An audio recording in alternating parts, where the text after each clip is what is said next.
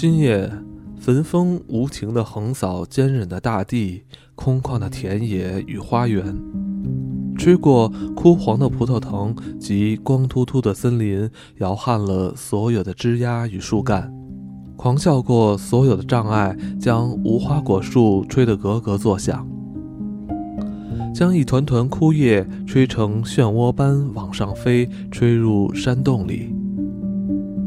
第二天早上，所有能避风的地方及所有角落、墙边聚集着一堆堆扁平的树叶。我走进花园时，不幸的事发生了：最大的一株桃树倒在地上，倒在陡峭的葡萄园坡上，靠近地面处的树根折断了。这种树不会变成冲天古木，也不属于巨木或神木，它非常纤细多病，非常容易受伤害。树枝就像老贵族营养过剩的鲜血。这棵倒下的桃树并非特别珍贵，亦非绝色。它是园中最高的桃树，早在我搬到这里以前，它就以园为家。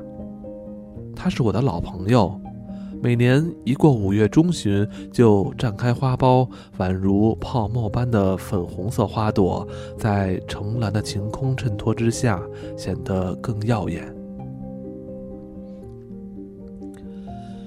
凉爽的四月里，桃树在阵阵强风中随风摇曳，舞着金色光彩的柠檬蝶，左右翩翩飞绕。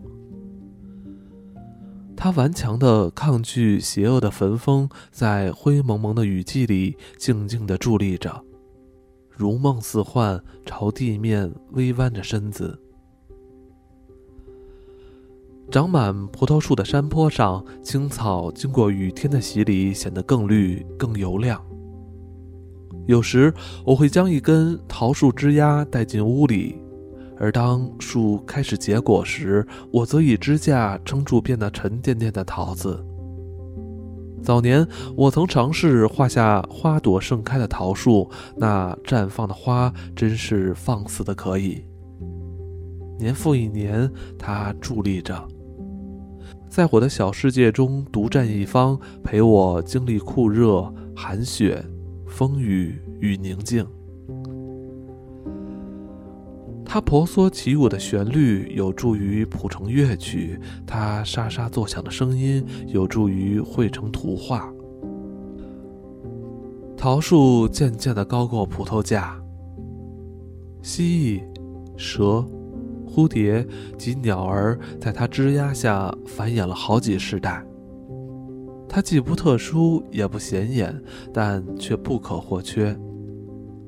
桃子开始成熟时，每天早上我超过楼梯旁的小径，走到桃树旁，将昨夜掉落的桃子从潮湿的草地上捡起来，装在口袋内、篮子里或帽子中带回家，放在露台上，让阳光将桃子晒得熟透。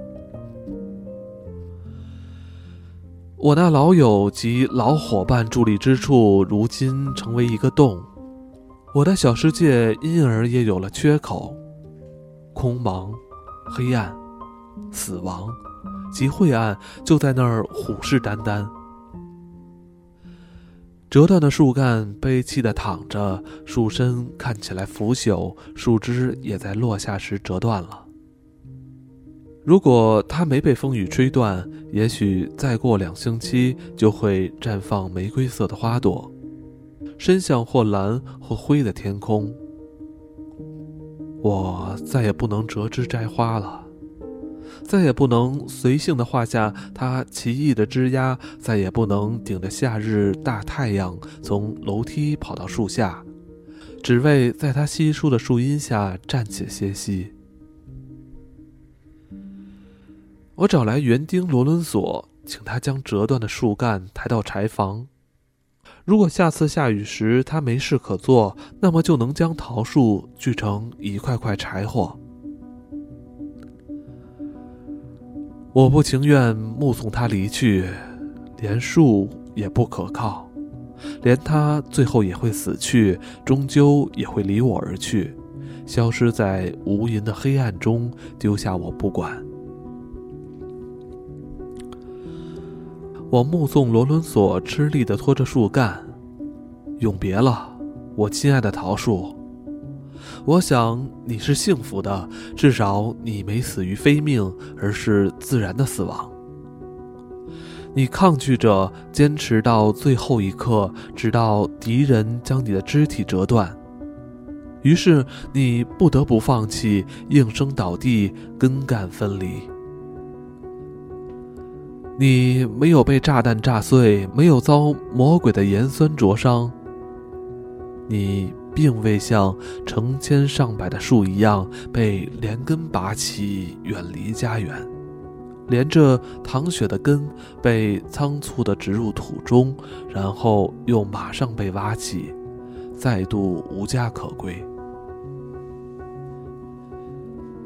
你未曾遭遇腐败、破坏、战争与屈辱。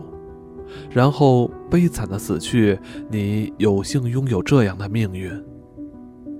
因此，我赞扬你的福气，你得以安享晚年，结局比我们的下场更好，更有尊严。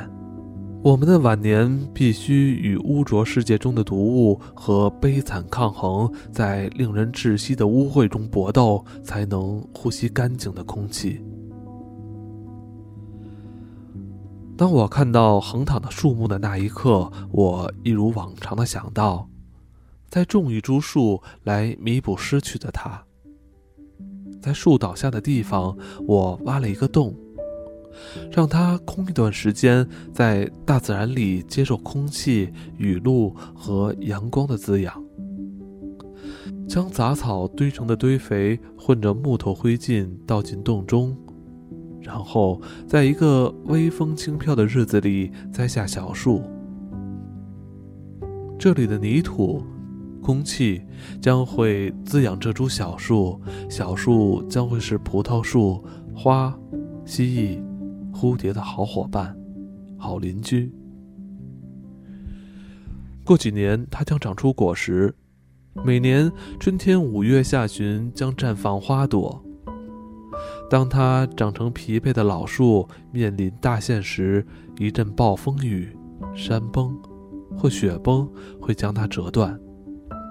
但这次我无法下决心再种新树。我一生中曾种下不少的树，少种一棵也无所谓。我的内心隐隐拒绝着。我不想在这里再度开始新的循环，再度转动生命之轮，为贪婪的死神赚养祭品。我不愿意。这个地方应该空着。